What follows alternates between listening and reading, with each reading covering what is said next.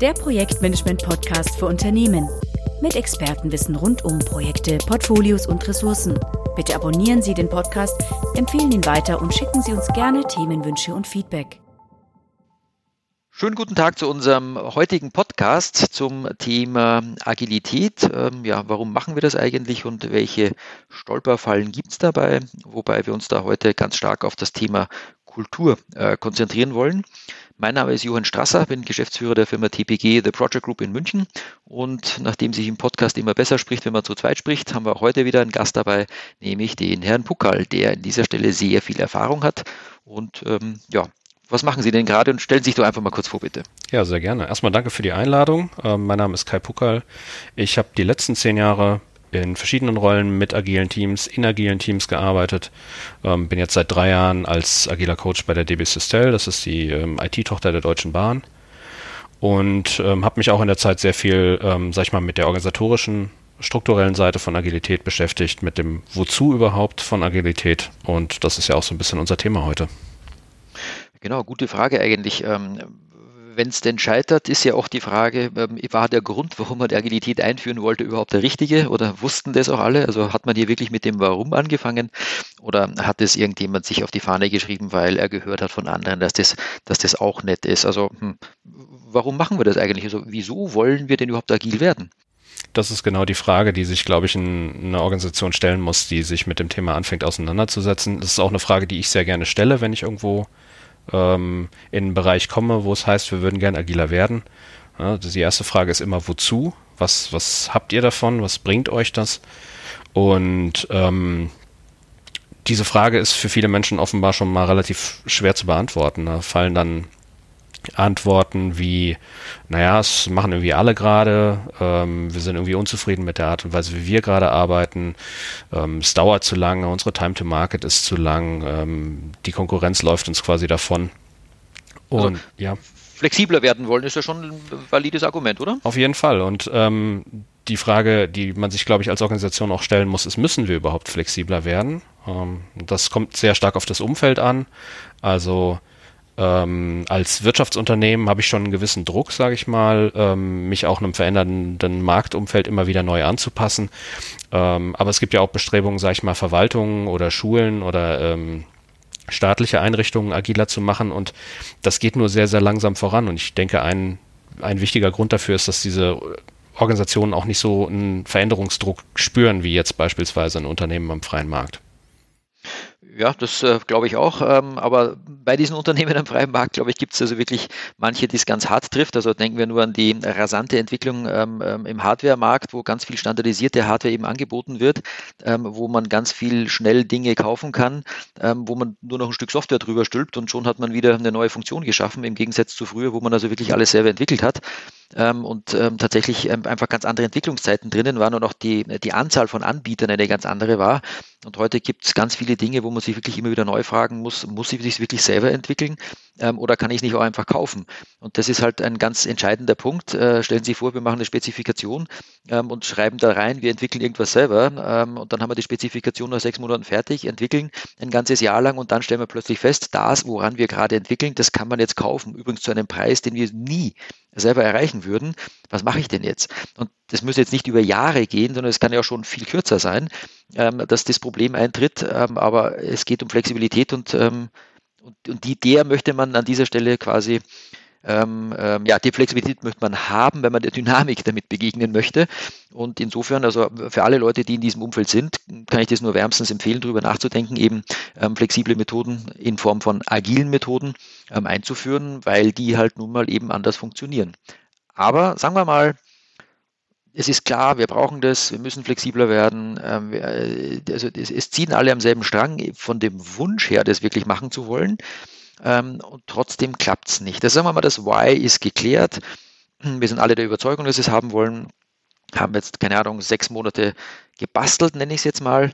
Und irgendwie sind nicht alle zufrieden. Ganz im Gegenteil, man überlegt, ob das überhaupt ein guter Schritt war in diese Richtung. Was sind denn da so die, die Hauptprobleme? Hm, ich glaube, ein ganz wichtiges haben Sie da gerade schon angesprochen und das ist, ähm, das wirklich, also ähm, jetzt, wir können es Agilität nennen, wir können es Flexibilität nennen. Im Kern geht es ähm, um Anpassungsfähigkeit der Organisation und das wirklich auch als Eigenschaft der Organisation zu betrachten. Also nicht zu sagen, wir haben jetzt irgendwie unser klassisches Phasenmodell, das wird zwei Jahre dauern, so ein Projekt durchzuführen. In der Mitte sind vielleicht zwölf Monate Entwicklungszeit eingeplant und diese Entwicklungszeit, da ersetzen wir jetzt quasi die klassische Methodik durch eine agile Methodik und führen im Wesentlichen ein feststehendes eine feststehende Produktentwicklung einfach nur in Iterationen durch. Dadurch gewinnen wir ja nichts. Ne? Das Produkt braucht immer noch zwei Jahre, bis es am Markt ist. Wir haben es eben nur in Sprints entwickelt, ähm, sondern zu sagen, Vielleicht ist das Problem eher, dass wir von der Idee bis zur Umsetzung zwei Jahre brauchen. Und dann müssen wir mal schauen, wo diese zwei Jahre tatsächlich hinwandern. Und das hat in vielen Fällen gar nicht so richtig was mit der Projektmethodik zu tun. Also an dieser Stelle auch zu sagen, ähm, ob eine Firma oder ein Unternehmen agil arbeitet oder nicht, hat relativ wenig mit Methodiken wie Scrum zu tun. Scrum beschreibt eine Art und Weise, das zu tun ähm, oder speziell einen Teil davon zu tun, nämlich die eigentliche Produktentwicklung. Aber wo die Zeit vorher, vor der eigentlichen Produktentwicklung reinfließt, wo die Zeit danach reinfließt, das sind Fragen, die viel, viel entscheidender sind, um sowas wie eine Time to Market zu senken beispielsweise. Äh, genau, apropos, sie sind entscheidender, es liegt ja auch an Entscheidungen, also ähm, wird denn schnell genug entschieden? Und das ist ja auch ein Thema der Agilität ähm, beziehungsweise der agilen Methoden, ähm, was Flexibilität ausmacht oder eben auch behindert, ähm, wie und wo, von wem und wie schnell Entscheidungen getroffen werden. Große Entscheidungen, kleine Entscheidungen, klar, große Entscheidungen vielleicht weiter oben, kleine Entscheidungen weiter unten im Team. Ähm, manches ist auf Geschäftsführungsebene zu, zu entscheiden, manches eben wirklich äh, ja, von einzelnen Personen jeden Tag. Dazwischen gibt es eine ganz große Bandbreite und das ist genau das, ähm, worauf es letztendlich ankommt, dass dieses Mindset da auch zu finden ist, dass Entscheidungen tatsächlich eher dort zu treffen sind, wo, äh, ja, wo, sie, wo sie auch hingehören. Ähm, und das ist äh, eben äh, oft ein Punkt, den wir feststellen, dass, dass man dann warten muss, weil dann heißt es, erst dürfen wir nicht entscheiden, das muss das der Teamleiter entscheiden, der Teamleiter sagt, ich darf es nicht entscheiden, das muss der Abteilungsleiter entscheiden, der Abteilungsleiter ist im Urlaub ähm, und dann sagt man, ja, ja, dann arbeiten wir halt erstmal so weiter. Und das ist genau der Punkt. Wieso hat es nicht das Team selber entschieden? Wieso ist es mhm. nicht dezentral? Mhm. Was hindert uns daran? Ich glaube, Dezentralität ist da ein ganz wichtiger Begriff. Ähm, und zwar ähm, auch im ne, Dezentralität auch nicht als Selbstzweck, sondern eben als Mittel zum Zweck. Zu sagen, eine Entscheidung wird umso langsamer ähm, und umso schwieriger zu treffen, je weiter wir sie in so eine Hierarchie nach oben ziehen. Ja, weil natürlich immer mehr Sonderfälle zu beachten sind, immer mehr Stakeholder eingebunden werden müssen, immer mehr Interessensträger eingebunden werden müssen. Und zu sagen, eine bestimmte Art von Entscheidung delegieren wir jetzt ganz bewusst nach unten, dezentralisieren sie und sagen, wir werden das auf einer zentralen Ebene gar nicht entscheiden, weil wir wollen, dass diese Entscheidung situativ getroffen werden kann, dass auch die Teams unterschiedlich entscheiden dürfen, beispielsweise wie sie ein und dieselbe Fragestellung klären wollen. Ähm, das ist ja so ein Kerngedanke von, von agilen Ansätzen. Da, das sehen wir zum Beispiel in sowas wie dem interdisziplinären Team, äh, was, ist, was irgendwie aus dem Scrum quasi kommt, wo wir sagen, alle Kompetenzen, die zur Entwicklung des Produktes notwendig sind, die werden jetzt in ein interdisziplinäres Team zusammengenommen.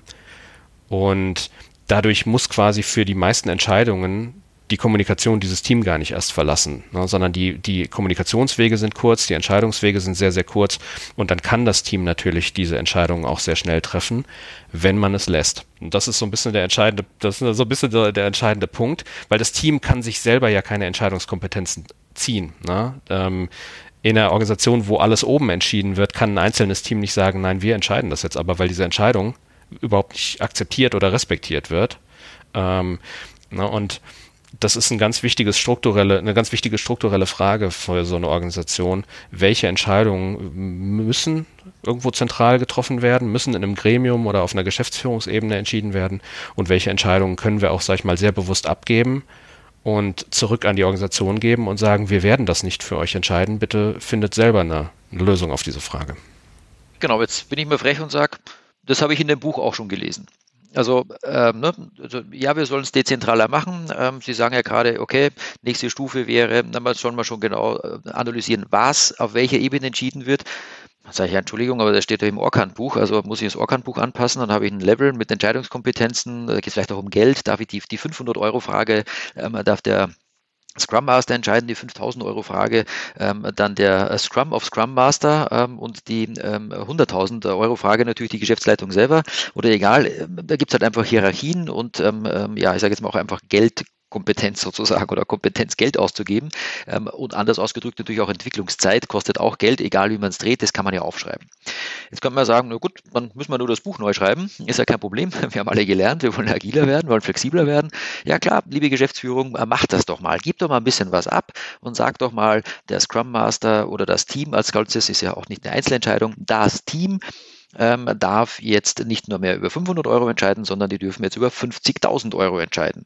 Ähm, das wird jetzt nicht ganz so leicht sein, aber die Frage ist jetzt genau, warum tut sich eigentlich die höhere Hierarchiestufe schwer, solche Entscheidungen ähm, nach unten zu geben. Ob es jetzt um Geld geht oder ob es um äh, eine Technologie geht, die im Endeffekt ja auch bezahlt werden muss, oder ob es um eine Architektur geht, ähm, wo drei Auswahlmöglichkeiten zur Verfügung stellen und einer sagt, wir machen es linksrum, der andere sagt, nee, in der Mitte und der dritte sagt, nee, nee rechtsrum wäre viel besser. Also wer entscheidet es denn jetzt letztendlich? Warum tut man sich schwer, solche Entscheidungen loszulassen? Naja, ganz einfach, hängt ja auch mit der Verantwortung zusammen also wer badet es denn aus, wenn es schief geht? Das ist ja dann die klassische Frage.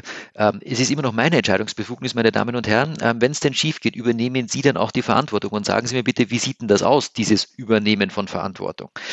Und naja, da ist man dann schnell in der Sackgasse aus meiner Erfahrung ähm, oder wird ihm nichts losgelassen.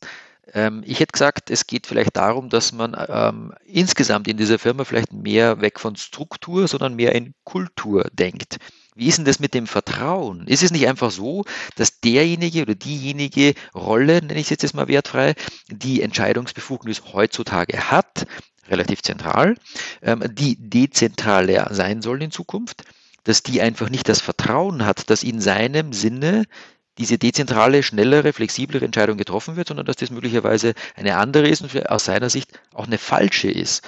Ähm, das ist doch das Thema, oder? Wenn ich, wenn, wenn wir zwei lange zusammenarbeiten, und wir haben schon zehn Jahre lang gemeinsam Sachen gemacht und wir haben immer wieder mal links und rechts entscheiden müssen und es ist immer was Tolles dabei rausgekommen. Dann habe ich auch heute kein Problem ähm, zu sagen, ich habe gerade keine Zeit oder ich weiß es nicht, entscheiden Sie es, machen Sie es. Ähm, ich werde damit leben können, weil wir verstehen uns und das passt. Oder? Aber wenn wir das jetzt nicht haben, auf der einen Seite, also weil ja immer nur der Chef die Entscheidungen getroffen hat und das Team hat es quasi hingenommen, da hat man dann zwar sich aufgeregt, wir hatten das wieder entschieden, das kann doch gar nicht sein und so weiter.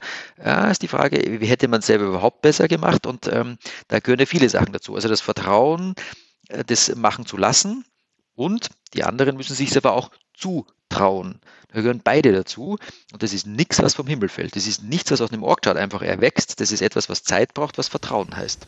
Ja, also ich, den ersten wichtigen Punkt haben Sie, glaube ich, schon angesprochen und das ist, dass ähm, die Entscheidungskompetenz und die Verantwortung für die Entscheidung unbedingt zusammengehören.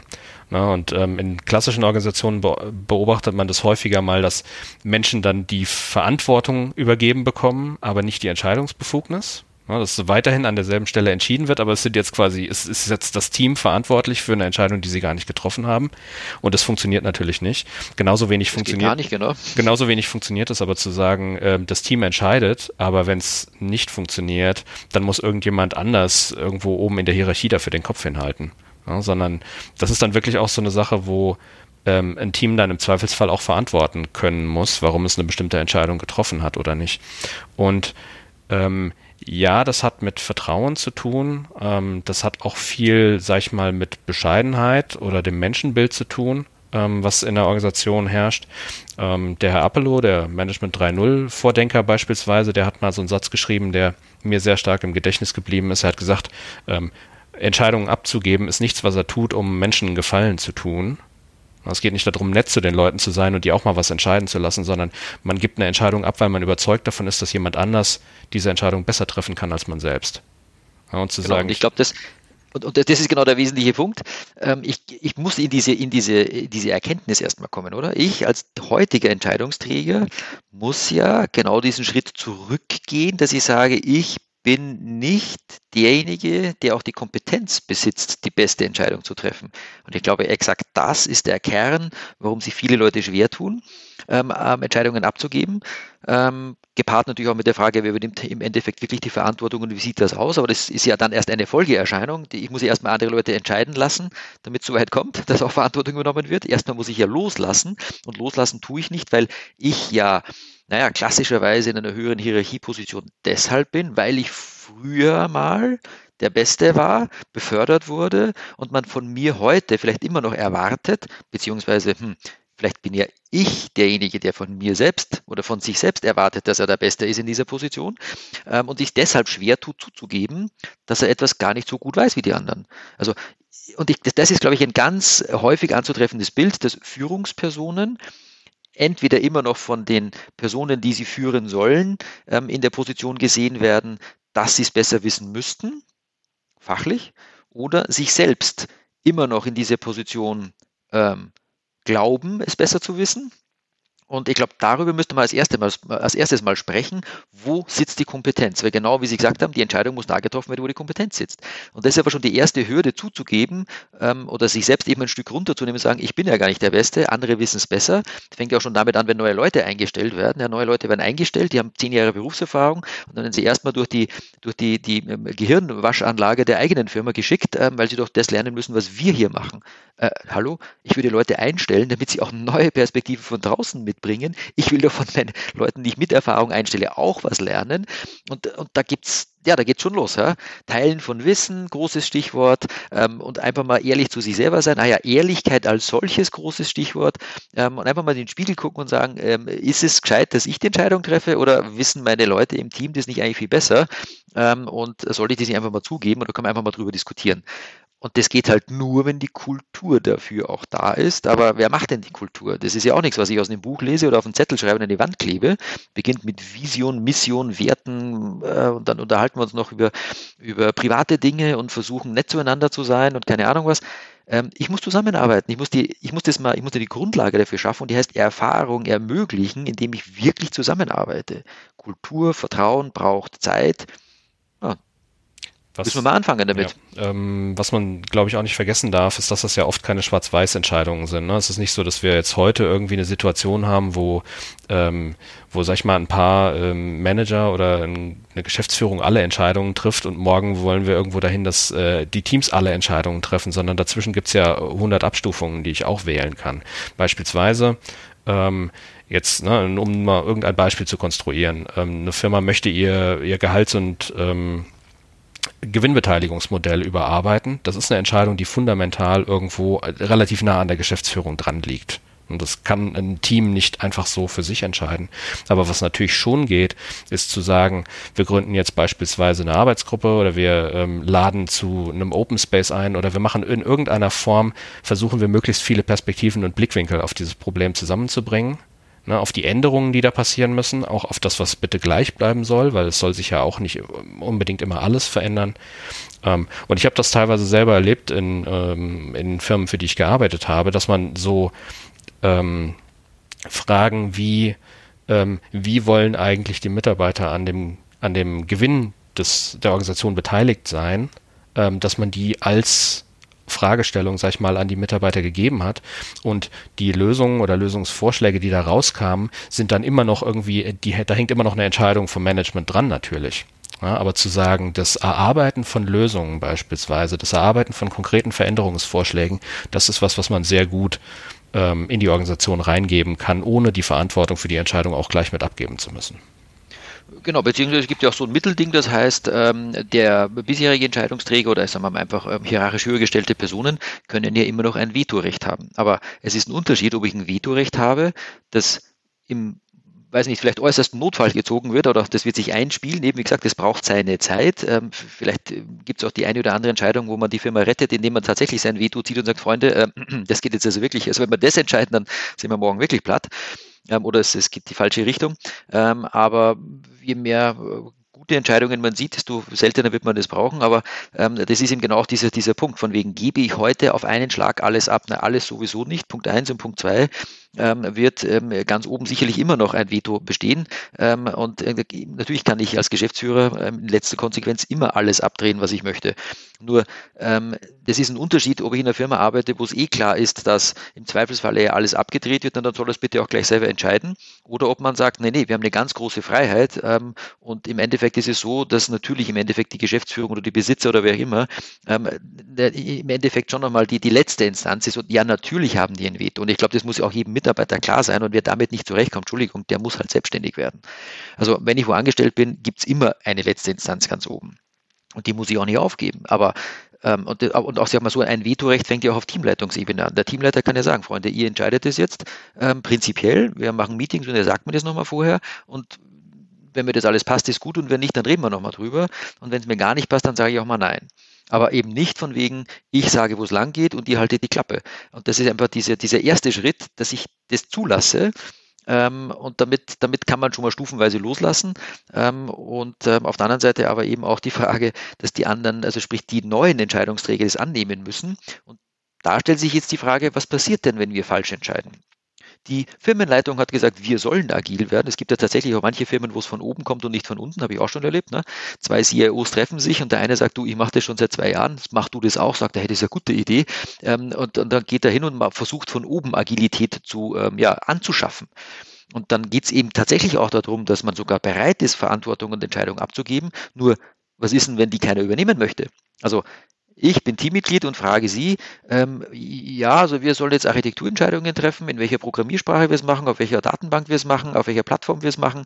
Ähm, keine Ahnung, also ähm, ähm, ähm ja, danke, aber ich habe jetzt zehn, seit zehn Jahren bin ich Befehlsempfänger und habe schön programmiert. Und jetzt soll ich mitentscheiden? Ich bin ja gar nicht reif dafür. Also ich traue es mir nicht zu. Klar, da gibt es fünf Kollegen, die sagen, ja, na endlich und da, wir wissen sowieso besser, ganz klar. Ähm, und da wird es, glaube ich, immer ein Gemisch geben. Und da geht es nicht um den Einzelnen. Und das ist, glaube ich, der wesentliche Punkt, dass man das Team in die Verantwortung bringt und nicht du lieber Scrum Master, du lieber Product Owner, du lieber Lead Developer oder wer auch immer, sondern der Teamgedanke ist das Wesentliche an der Stelle. Ja, allein schon aus einem ähm, ganz entscheidenden Grund, ne? und das ist dieses Thema, wenn dann doch mal irgendwie ein Fehler passiert, ne? wenn doch mal irgendwo ähm, was durch die, durch die Ritzen fällt. Ne? Wir sind alle Menschen, wir sind irgendwie alle fehlerbehaftet, uns passieren manchmal Dinge, die wir eigentlich so nicht geplant hatten. Ähm, wenn ich diese Verantwortung dafür dann an einen einzelnen Menschen gegeben habe, wer, wer erkennt das denn dann? Ne? Wer erkennt diesen Fehler, sag ich mal, bevor er beim Kunden aufschlägt und so richtig Schaden anrichtet? Das ist einer von den, von den zentralen Vorteilen, sag ich mal, Verantwortung auch an Teams zu geben und auch Aufgaben nicht an einzelne Personen ähm, oder von einzelnen Personen bearbeiten zu lassen, sondern immer zu sagen, da sind mal mindestens mehrere Teammitglieder beteiligt, ähm, weil wenn dann doch nochmal was schief geht, dann bin ich direkt in der Lösungsfindung drin. Dann ist die Frage nicht mehr, warum hast du diesen Fehler gemacht, sondern wie konnte das sein in unserer Zusammenarbeit, dass das niemandem aufgefallen ist. da hätte es mindestens mal drei andere Menschen gegeben, die das auch hätten sehen können. Und dann sind wir gar nicht mehr so sehr in der Schuldfrage drin, sondern dann hat irgendwas mit dem, mit, der, mit dem Zusammenarbeitsmodell nicht funktioniert. Ne? Wenn, wenn einer einen Fehler macht und drei andere merken es nicht, dann müssen wir mal grundsätzlich über die Art und Weise sprechen, wie wir tatsächlich uns, sage ich mal, oder wie wir gemeinsam Arbeit bearbeiten.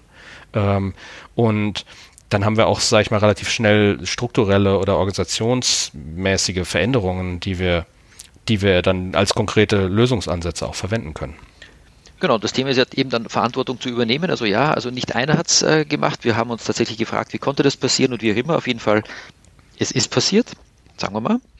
Ähm, und diese Frage muss hier wirklich geklärt werden. Also was tue ich jetzt wirklich, wenn es daneben geht? Klar, Fehlerkultur, wir besprechen das mit Retrospektiven, wir sind nett zueinander und so weiter, kommen wir eh gleich noch dazu.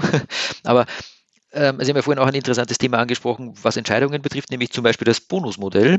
Und eine ganz einfache Sache, Verantwortung zu übernehmen, ist einfach, dass das Team als Ganzes bewertet wird. Also sagen wir mal, es gibt für ähm, einen Release-Zyklus, ähm, gibt es, ähm, ich sage jetzt einmal mal, zehn Punkte.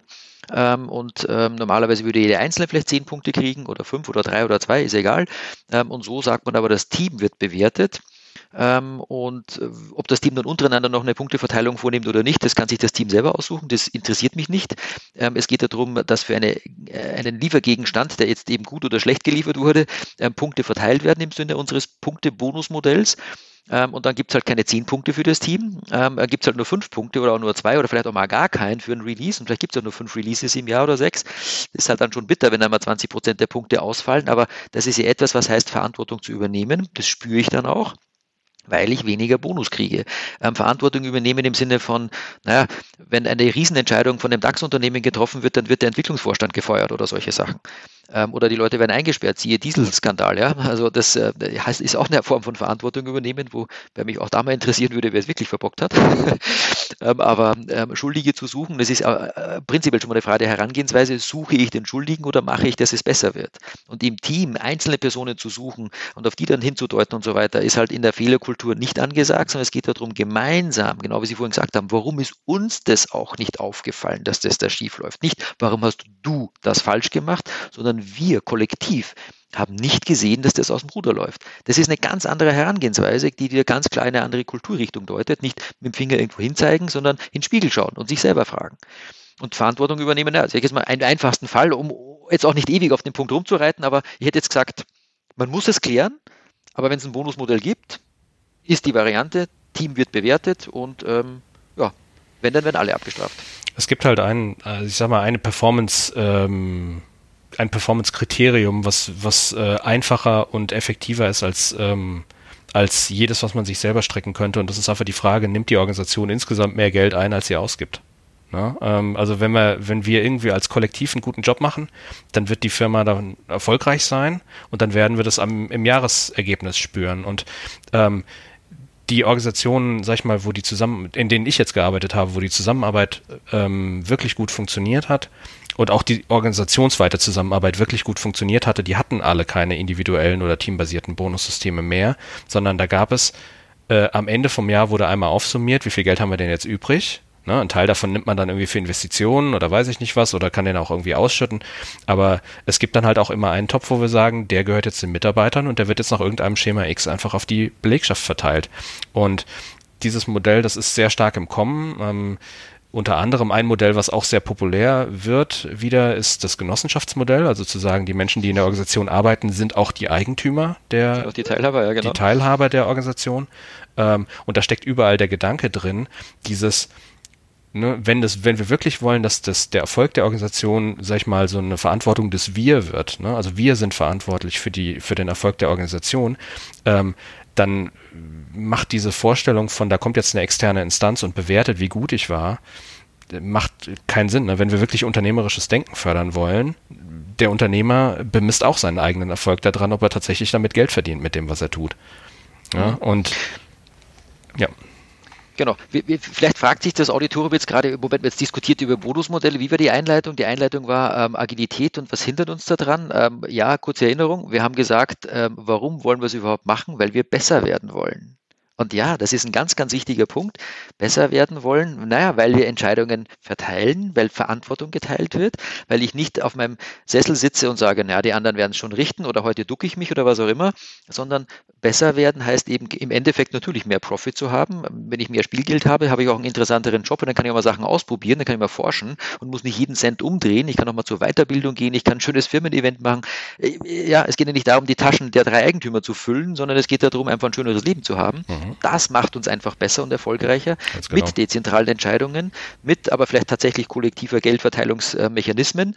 Ähm, aber jetzt trotzdem nochmal, warum funktioniert das denn nicht? Also jetzt äh, es gibt Bücher drüber und ähm, jeder, der in der Firma arbeitet, mit oder ohne Bonusmodell, hat die Diskussion schon mal gehabt. Und wenn alle zufrieden sind, ist das Bonusmodell ja auch falsch wahrscheinlich, weil da irgendwelche Anreize fehlen, sagt man. Ähm, aber ähm, was, was hindert uns jetzt trotzdem noch weiter an der, an der Agilität, beziehungsweise was hindert uns daran, auch nach wie vor besser zu werden? Und die Frage ist ja auch, ob die Agilität immer der richtige, der, der richtige Weg ist, besser zu werden.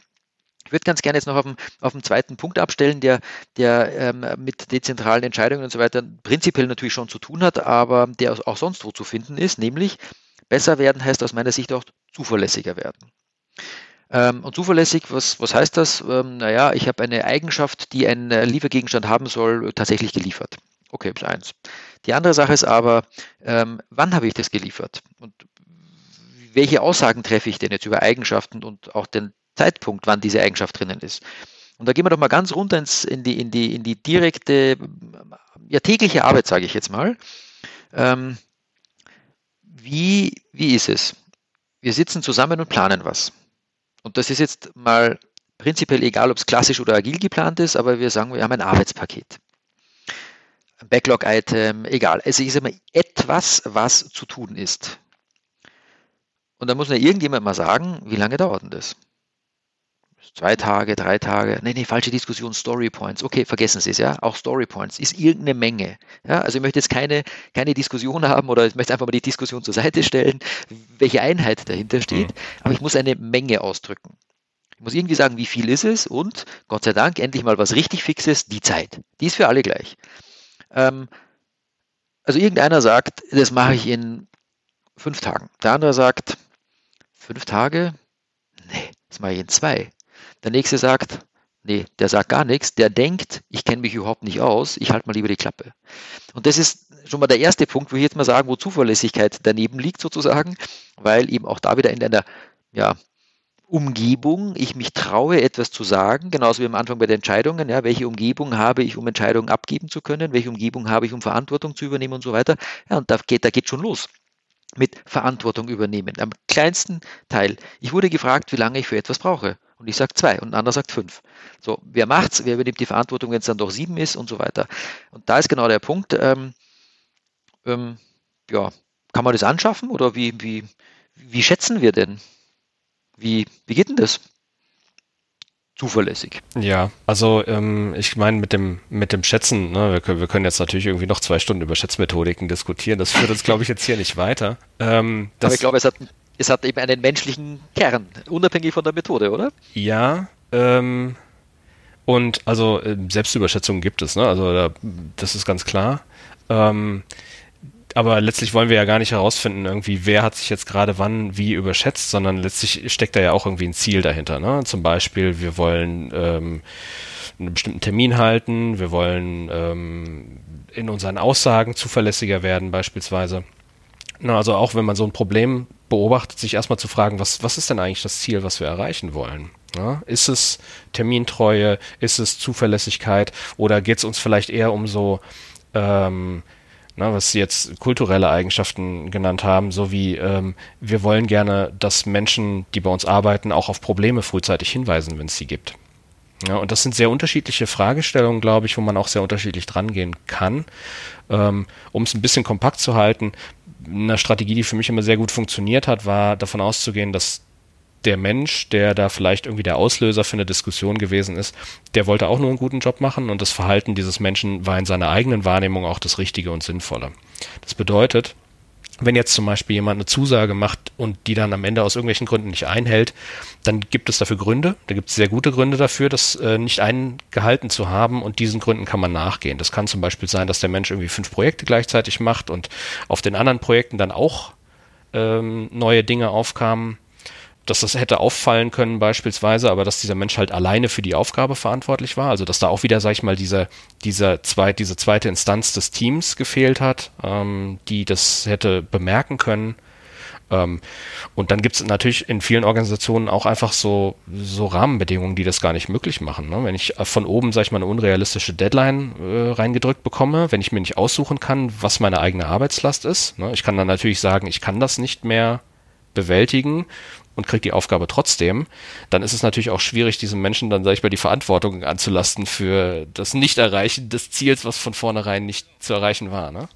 Dann sind wir mitten, mitten wieder in der Kulturfrage, weil die eine Frage lautet natürlich, wieso hat sich überhaupt jemand, ich sage jetzt mal absichtlich, jemand erdreistet, ähm, aus eigener Schätzung, also ich hätte zwei Tage gebraucht, Herr Müller, ähm, Sie schaffen das auch in zwei Tagen. Nein, Herr Müller ist ein Neuling, der hat das noch nie gemacht und der weiß noch nicht mal, worum es geht ähm, und traut sich aber dann auch nicht Nein zu sagen, weil wenn er dann Nein sagt und sagt, so oh Gott, in welchem Licht stehe ich dann da als Herr Müller, ähm, werde ich dann morgen gefeuert oder mein, muss nicht gleich so schlimm sein. Es reicht ja, ähm, wenn das Meinungsbild meines direkten Arbeitsumfeldes sich negativ fortsetzt, weil die sagen, Herr Müller, was ist denn das für einer? Also ich hätte es ja auch in zwei Tagen geschafft, außerdem wenn es der Chef anschafft, dann, ja, dann sind es zwei Tage.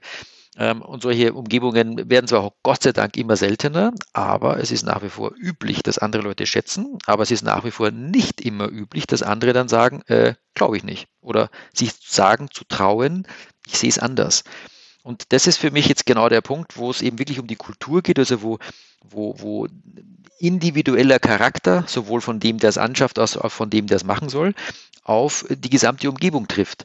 Und da habe ich lange drüber nachgedacht, was kann man es wirklich, kann man es runterbrechen auf, auf ganz, ganz wenige Dinge. Und ich für mich zumindest bin zu der Erkenntnis gekommen, dass es eben genau zwei Situationen gibt, nämlich ähm, die Erkenntnis, und ich rede jetzt mal wirklich nur von der Erkenntnis, dass ich mich überhaupt nicht auskenne, was zu tun ist, also sprich, ich weiß das gar nicht, ich kann das gar nicht, traue es mich aber vielleicht nicht zu sagen, aber die Erkenntnis habe ich ja. Die habe ich vielleicht gleich oder vielleicht auch erst im Laufe der Arbeit, aber irgendwann stoße ich auf Punkte, ja, wo ich feststellen muss, sorry, aber eigentlich weiß ich es nicht.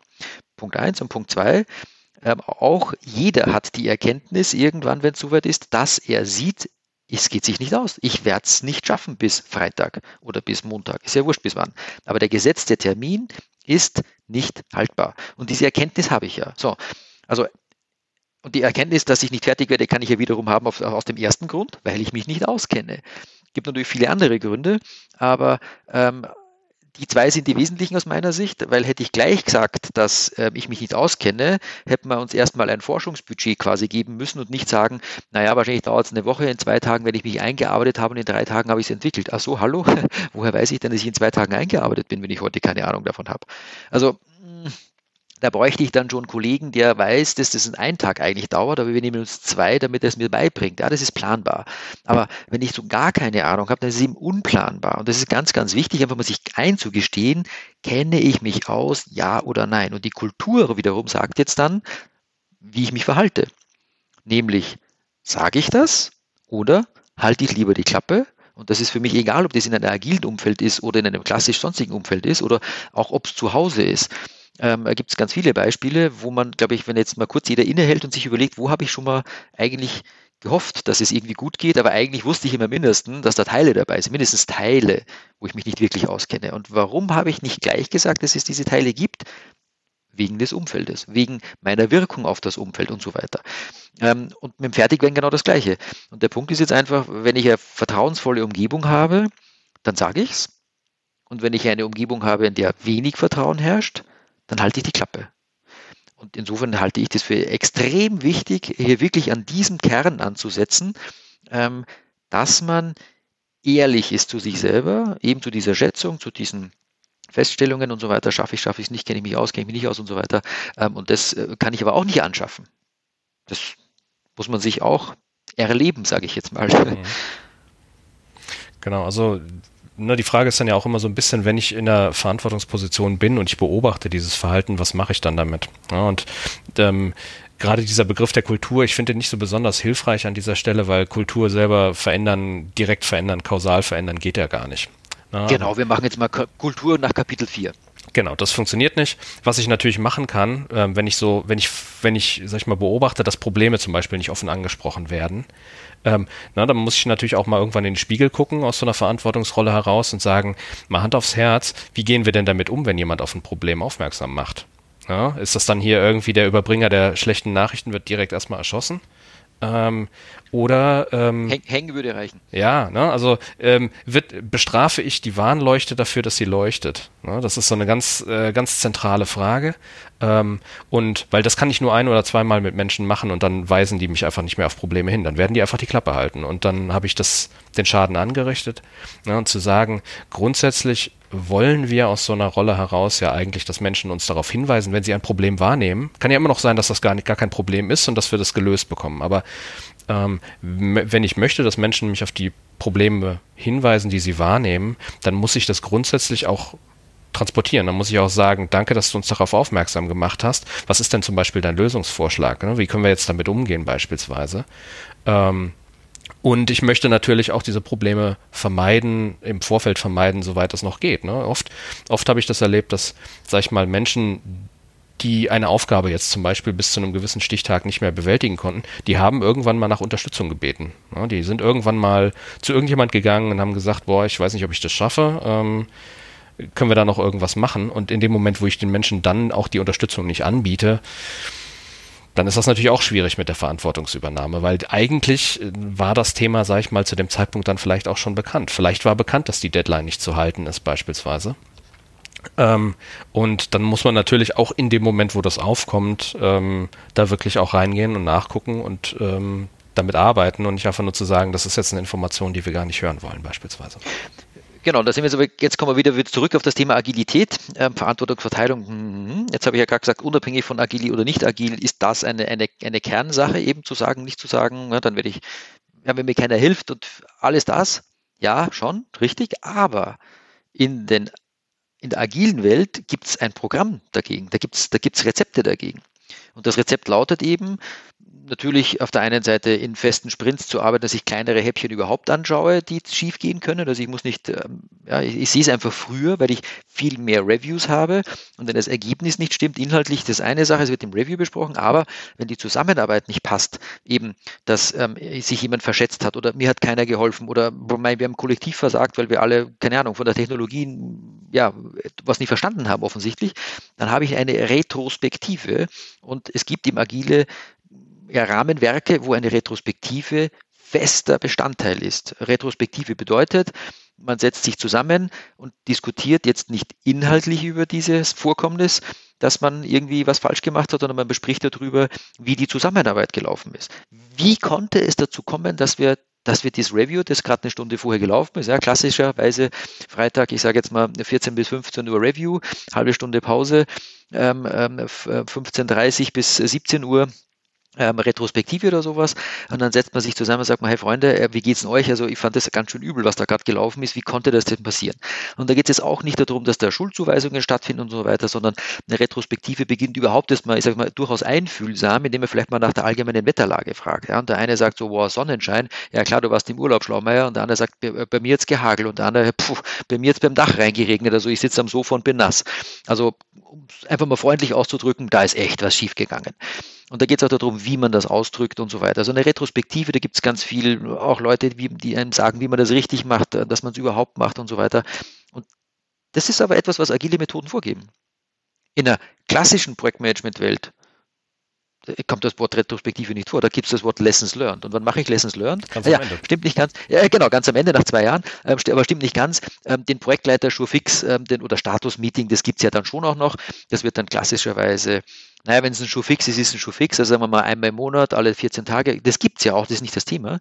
Aber da wird in der Regel das Ergebnis besprochen. Und wenn das Meeting des Schuh fixes dann fertig ist, legen zehn Leute auf heutzutage ähm, und die, die zusammensitzen, sagen, was, was, ja, man beschwert sich vielleicht innerlich auch darüber, dass das jetzt nicht lustig war, aber es fehlt eben genau das Instrument der Retrospektive, das ein Scrum Master an dieser Stelle das einberuft, ähm, mit Farben, mit eben, ich sage jetzt mal, Wetteraussagen und solchen Sachen man einen sanften Einstieg findet in harte Sachen, weil Entschuldigung, wenn alles gut geht, brauche ich keinen sanften Einstieg. Das sagen wir, hey, Freunde, super Review, wow, alles war cool. Dann gibt es eine kurze Retro und man geht, keine Ahnung, seines Weges oder auch nochmal ein Trinken, hoffentlich dann bald mal wieder. Ähm, aber das ist, das ist ja nicht das Thema. Ja? Wir wollen ja besser werden, wenn es eh schon gut ist, was soll's. Aber wenn es schlecht läuft, also diese sogenannte Fehlerkultur, die man haben möchte, die ist halt in der agilen Welt über Retrospektiven Teil des Programms. Ja. Genau, und der, ähm, also ich glaube, da sind halt zwei Punkte, die, sag ich mal, diese agilen Ansätze dann wirklich auch von der klassischen Vorgehensweise unterscheiden. Das eine ist wirklich sehr bewusst zu trennen zwischen der inhaltlichen Ebene und so eher so der Metaebene, wie ist die Zusammenarbeit gelaufen. Das wirklich sehr bewusst zu trennen und auch in separate Meetings zu verlagern, halte ich für einen sehr guten Ansatz. Und das andere ist natürlich dieses, wenn wir das früh machen und wenn wir das regelmäßig machen, dann haben wir auch noch die Chance, tatsächlich mit diesen Erkenntnissen irgendwas anzufangen. Ne? Weil das hat mich so ein bisschen an klassischen Projekt-Lessons learned immer so ein bisschen ähm, ja, enttäuscht, sag ich mal, dass man dann alle möglichen Erkenntnisse gesammelt hat, wie hätte es denn laufen sollen. Und dann gehen wir auseinander und arbeiten in einem völlig genau. neuen Kontext, wo wir mit diesen Erkenntnissen nichts mehr anfangen können. Ne? Und dann denke ich mir immer, das, das sind die Erkenntnisse, die wir vor Monaten hätten haben müssen, während dem laufenden Projekt, zu einem Zeitpunkt, wo wir noch die Möglichkeit hatten, wirklich was daran zu tun. Ich habe das ganz extrem erlebt. Ich habe früher sehr viele, sehr viele Bauprojekte begleitet, auch große Bauprojekte, auch die, die in der Zeitung stehen. ähm, habe für Kostensoftware geschrieben, äh, beziehungsweise habe ähm, Terminplanung gemacht und ich habe auch vor, vor vielen Jahren einen Artikel mal geschrieben ähm, im Projektmagazin, ähm, warum eigentlich ähm, auf Bauprojekten über Jahre hinweg eigentlich organisatorisch oft nicht viel besser wird. Genau deshalb. Das ist ein Tross, der bei Großprojekten sich trifft für fünf Jahre da wird ganz viel Erfahrung gesammelt, dummerweise aus verschiedenen wirtschaftlichen Einheiten. Also jeder sammelt die Erfahrung für sich und es wird mit Nachträgen und Claims und so weiter natürlich auch gestritten bis aufs Messer. Geht ja um richtig Geld in der Regel, nicht um ein paar Tausend, sondern vielleicht um ja, Hunderte von Tausenden oder auch Millionen. Ähm, und dann ist das Projekt vorbei. Und was machen die Leute? Naja, der eine baut eine Messe in Barcelona, der nächste baut einen Flughafen in, ähm, in Berlin ähm, und der andere baut eine, keine Ahnung, eine Autoproduktionsstraße in, äh, was weiß ich was, in Rumänien. Ähm, auf jeden Fall, die, die, die Leute zerteilen sich, ähm, aufgeschrieben wird nichts äh, und äh, man das jetzt mal extrem anders betrachtet und ich bin immer ein Freund davon, mal Sachen extrem zu betrachten. Ähm, also ja, das ist das eine, alle gehen ihres Weges und nichts ist aufgeschrieben. Was ist denn das, das Gegenteil? Alle bleiben zusammen, schreiben es übrigens nicht nur auf, sondern leben es wirklich weiter. Na, und in welcher Umgebung kann ich das machen, wenn die Teams konstant sind? Und das ist für mich jetzt zum, zum Punkt auch des inhaltlichen, äh, des Inhaltes in diesem, in diesem äh, Podcast. Ähm, was geht denn schief in der Agilität? Für mich ist das der wesentliche Punkt. Den kann man nämlich anschaffen, dass man feste Teams hat. Der Rest über Kultur, wie geht's uns und so weiter, den kann ich eh nicht anschaffen. Aber ich kann diese Organisation ändern, dass ich das Team zusammenlasse. Und was passiert, wenn ich ein Team zusammenlasse? Denken Sie mal in Ihre Jugendfreunde, die, die Sie in der Grundschule kennengelernt haben, die, die nachmittags Fußball gespielt haben, die, mit denen Sie Ihre Geheimnisse ausgetauscht haben. Die haben zusammengehalten durch dick und dünn. Vielleicht halten Sie heute noch mit ihnen zusammen. Und das ist einfach eine Frage der Beziehung und diese Beziehung muss ich auch am Arbeitsplatz herstellen. Und dafür brauche ich ein festes Team. Und das ist die größte Hürde aus meiner Erfahrung, warum es nicht klappt. Das ist aus meiner Sicht der, der, der Nukleus, den, den ich schaffen muss. Und da muss ich auch nicht sagen, äh, wollt ihr, wollt ihr nicht oder was auch immer. Das kann ich anschaffen. Ja, das kann, diese Organisationssache kann ich regeln. Aber was daraus sich ergibt, ist eben alles das, was wir gerade besprochen haben. Wir machen gemeinsam Retrospektiven, wir werden ehrlicher zueinander, wir vertrauen uns gegeneinander. Das Team als Ganzes, weil es auch konstant ist, weiß, wie Verantwortung zu übernehmen ist. Wir können mit unserer Umwelt umgehen, wir können uns mit unserer intern mit uns besser umgehen. Der Scrum Master ist über lange Zeit der gleiche und kennt uns. Der Product Owner, der weiß, was zu tun ist, kennt uns. Der weiß, ob unsere Schätzungen realistisch sind. Wir vertrauen, wir, wir sehen, hey, Kollege, dir geht's schlecht, kann ich dir helfen? Oder wenn einer absäuft, dann sagt er, hey, kann mir einer helfen? Und dann hilft man ihm auch. Alles das, was wir gerade besprochen haben, über mittlerweile übrigens 46 Minuten. Hm. Ähm, aber ich finde das Thema nun einfach wahnsinnig spannend. Ja. Kann ich ganz stark beeinflussen und ich sag mal, überhaupt die Grundlage schaffen, indem ich feste Teams mache, wo Leute lange zusammenarbeiten, Vertrauen aufbauen. Und ganz ehrlich, der Rest ergibt sich jetzt nicht ganz von selber, man muss das schon in der Hand haben natürlich, aber ohne das geht es ihm nicht. Das ist mir eine ganz klare Ansage. Ganz genau. Und das, also wenn ich so einen Wunsch halt formulieren dürfte ähm, an diesen Umgang mit Agilität, dann wäre es halt auch da nicht sich an den Methoden festzuhalten. Ne? Die Frage, ob jetzt, ob es irgendwo eine Rolle gibt, die Release Train Engineer heißt, ähm, die ist völlig irrelevant eigentlich in meiner Frage, weil das, worum es wirklich geht, sind so diese Kerngedanken. Ne? Ein geschlossenes Team zu schaffen, äh, Entscheidungen zu dezentralisieren, regelmäßig die eigene Vorgehensweise zu adaptieren, ne? immer wieder anzupassen. Ähm, und möglichst früh auch Ergebnisse beim Kunden stehen zu haben. Ne? Und nicht zu sagen, wir entwickeln jetzt zwei Jahre und hoffen, dass das Marktumfeld dann hinterher noch so ist, wie wir es vorgefunden haben. Ähm, ja. Und diese Kerngedanken, die sind eigentlich die, worum es wirklich geht. Und die ganze Methodenfrage, die kann man in meinen Augen dann völlig zweitrangig betrachten.